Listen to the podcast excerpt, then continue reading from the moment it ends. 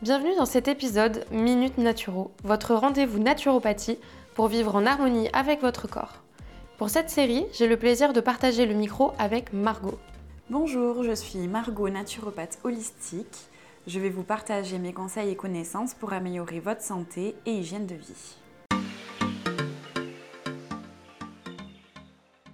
On se retrouve pour une nouvelle Minute Naturo et on va parler aujourd'hui des bases d'une bonne alimentation. Et je laisse Margot commencer par nous expliquer pourquoi l'hygiène alimentaire est importante en naturopathie. Eh bien, tout simplement parce que c'est grâce à l'alimentation que le corps se nourrit de ce dont il a besoin. Pourquoi c'est important d'avoir une bonne hygiène euh, alimentaire? Donc, ça va être tout simplement pour le bon fonctionnement du corps. Tout ce qu'on ingère a un impact euh, sur l'organisme. Et puis, évidemment, euh, ça permet donc d'éviter les, les carences et les surcharges. Ok. Et pour une naturopathe, qu'est-ce que c'est manger sain? Alors, manger sain, ça va être assez vaste. Donc, de façon assez générale, ça va être de permettre de donner à notre corps euh, ce dont il a besoin. Il faut savoir que chaque personne est unique, donc forcément chaque personne a des besoins différents euh, selon son hygiène de vie, son métabolisme, son âge, son tempérament, etc. Il y a vraiment plein de choses qui vont entrer en jeu, donc manger sain, c'est très,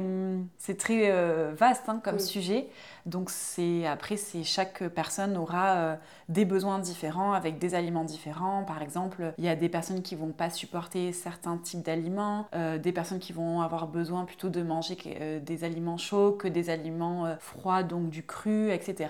c'est très variable. Ouais, chacun se fait sa propre définition finalement de manger sain. Il n'y a pas une règle générale. Disons que chaque, chaque individu et chaque corps va avoir des besoins différents. Et est-ce que tu peux quand même nous donner tes conseils pour constituer une assiette saine oui. Quels sont les, conseils de base? Donc, comme tu l'as dit, ça va être vraiment des conseils de base. Après, euh, pour constituer une bonne assiette adaptée à chaque personne, ça sera vraiment au cas par cas du coup. Donc des conseils un petit peu de base, on peut s'imaginer une, donc une assiette de forme ronde. Si on prend cette, cette assiette ronde, euh, la moitié de l'assiette idéalement serait constituée de légumes cuits ou crus. L'idée c'est de quand même de favoriser euh, plutôt les cuissons douces des légumes. Cuisson douce, tu entends euh, vapeur? Exactement, plutôt cuisson vapeur parce que ça va être un mode de cuisson qui va permettre de préserver le maximum de vitamines et de minéraux.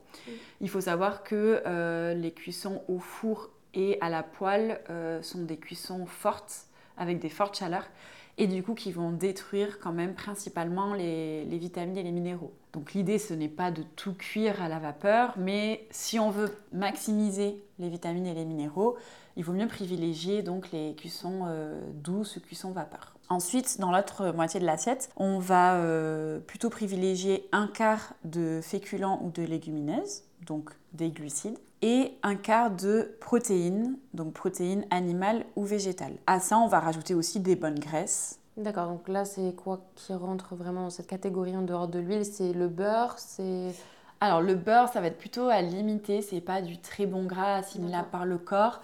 Euh, donc ça va être tout ce qui est euh, huile, donc euh, pour la cuisson par exemple, l'huile de coco, l'huile de colza, l'huile d'olive. Pour les salades, du coup ça va être des huiles riches en oméga 3, donc tout ce qui est huile de lin, huile de noix, huile de sésame, huile de noisette. Il faut faire attention à ces huiles parce qu'elles sont pas résistantes à la cuisson, donc on peut pas les faire cuire. Enfin, on peut pas les utiliser pour la cuisson. Et après, ça va être tout ce qui est, par exemple, les avocats, ça va être euh, tout ce qui est oléagineux, donc amandes, noisettes, noix, etc. Est-ce que tu peux nous expliquer à quoi servent les différents nutriments que tu as cités, donc protéines, glucides et j'ai le lipides. Et lipides. Exactement. Alors, les protéines, elles vont vraiment être essentielles à la croissance et au renouvellement des tissus. pour les sportifs hein. bah, Pour tout le monde, en fait, c'est ce que j'allais, j'allais dire. Tu vois, il faut. Hum, c'est vraiment important d'avoir tous ces nutriments dans son assiette. Il ne faut pas faire l'impasse sur les protéines, il ne faut pas faire l'impasse sur les glucides, faut pas faire l'impasse sur les lipides. Après, tout est gestion un petit peu de dose. Hein, euh, voilà. Quand on parle de, de, protéines, ça va être des protéines animales ou végétales. Donc tout ce qui est protéines animales, ça va être euh, les œufs, la, la, viande, le poisson. Et tout ce qui est protéines euh, végétales, donc ça va être les céréales, les potres, le quinoa, le blé, le riz, le sarrasin. Ou alors les légumineuses. Dans les légumineuses, on va retrouver tout ce qui est lentilles, lentilles vertes, lentilles de corail, pois cassés, les pois chiches les haricots, etc. Ensuite, les lipides, donc eux, ils vont aider à la croissance des cellules et ils vont aussi intervenir dans nos hormones. Et puis les glucides, c'est vraiment le carburant pour notre corps. Donc dans les glucides, euh, il n'y a pas que les féculents, donc pas que les pâtes, euh, mm. il y a aussi euh, bah, les pommes de terre, les patates douces, et on peut retrouver aussi les légumineuses, donc de la même chose, tout ce qui est lentilles, famille des pois et les haricots. Ah oui, ils ont une double fonction. Exactement. Et il faut savoir aussi que pour avoir le même nombre d'acides aminés que contiennent les protéines animales, par exemple, il faut associer les protéines végétales, donc les céréales, avec des féculents. Et là, ça permet d'avoir la même dose d'acides aminés qu'il y a dans les protéines euh, animales. Donc je pense par exemple euh, à toutes les personnes végétariennes. Euh, il faut, c'est vraiment important d'associer féculents avec céréales. Très bien. Est-ce qu'il y a au contraire des aliments qu'on peut considérer comme nocifs et qu'on devrait même bannir d'une bonne hygiène alimentaire? Alors, à part une problématique particulière, euh, je conseille pas forcément de bannir euh, des aliments quand on est en bonne santé, bien sûr. Encore une fois, c'est vraiment au cas par cas, mais pour rester sur euh, une alimentation de base, disons qu'il y a plutôt des aliments à hum, éviter qui vont du coup euh, ben, euh, favoriser le déséquilibre euh, d'une flore intestinale, qui vont provoquer des déchets comme les cols et les cristaux dont on a parlé dans le, précédent épisode, et qui peuvent avoir tendance à être inflammatoires. Donc là, ça va être tout ce qui est ben, produits industriels, qui vont être des produits transformés, les produits sucrés, notamment tout ce qui contient des sucres raffinés, les produits laitiers, les céréales blanches, il y a aussi euh, le fait de limiter euh, la viande rouge. C'est vrai qu'en en naturopathie, on va plutôt conseiller euh, la viande rouge une fois par semaine, puisque c'est quand même acidifiant. tout ce qui est aussi charcuterie, c'est forcément pas très sain pour le corps. Et puis après, limiter les excitants, donc tout ce qui est café, thé et alcool. Ça aussi, ça va être très acidifiant pour l'organisme, donc euh, à limiter aussi. Voilà, donc on ne baigne pas, mais on se limite. Tout est en quantité raisonnable et. Voilà, quand on est en bonne santé. Après, quand on a euh, des problématiques particulières, là, ça va être. Euh, il peut y avoir, disons, des aliments vraiment à éviter, oui.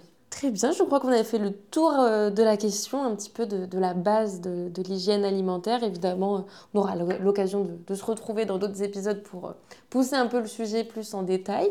Mhm. En tout cas, euh, je pense qu'on part avec déjà de, bonnes bases pour comprendre ce qu'est l'alimentation saine. Super. Merci Margot. Merci à toi. Merci pour votre écoute. J'espère que cet épisode vous a plu. Si c'est le cas, n'hésitez pas à laisser un avis et à noter ce podcast. Si vous aussi vous avez un métier ou une passion pour la food et un sujet que vous souhaitez aborder avec moi, alors n'hésitez pas à envoyer un mail à l'adresse contact at lefoodisgangbordeaux.fr. Et pour en découvrir plus sur le Foodies Gang, rendez-vous sur nos réseaux sociaux ou sur notre newsletter. Tous les liens sont dans les notes de l'épisode. Je vous dis à bientôt pour un nouvel épisode ou lors d'un date des foodies. Bye